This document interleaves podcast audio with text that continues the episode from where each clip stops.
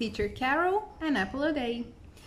Hoje vamos falar de mais uma palavra que até temos tradução, mas usamos em inglês e fazemos a nossa pronúncia que o pessoal chama, né, dos italianos macarrônica. Qual seria a nossa farofônica?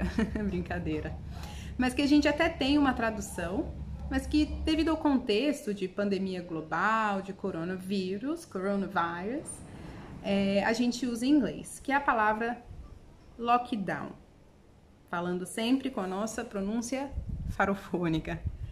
Então vamos fazer assim. Eu vou usar essa palavra. Você pode ver que ela é formada de duas palavras diferentes: lock and down. Lock seria tranca, trancar, to lock. Down, baixo, baixar. Então, vamos pensar assim de uma forma super ultra literal tranca e baixa, dar baixa nos procedimentos de trancamento, o que, que de fato significa, né? Lockdown. Faz sentido, né? A gente interpretar. Inclusive, pense em várias palavras dessa maneira. No inglês, que não é a única língua que funciona assim, você consegue entender o sentido da palavra desmembrando, porque ela é formada por mais de uma palavra, né? Então, elas duas fazem sentido ao mesmo tempo, é, quando elas estão juntas, na verdade.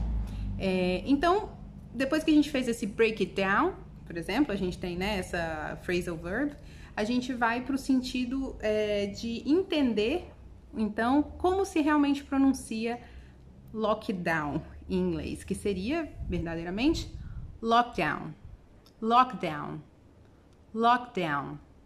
Repete comigo. Lockdown, lockdown, lockdown. Então, veja que não é lock e não é down, é lockdown. Tem até uma entonação, a gente também tem na nossa língua essa coisa de fazer um i no final, então o o também, a pronúncia é mais fechada do lock, né? Lock. Então, vamos aprender a falar direitinho a palavra do momento? Lockdown. Espero que vocês tenham gostado e nos vemos amanhã. Have a nice day. Bye.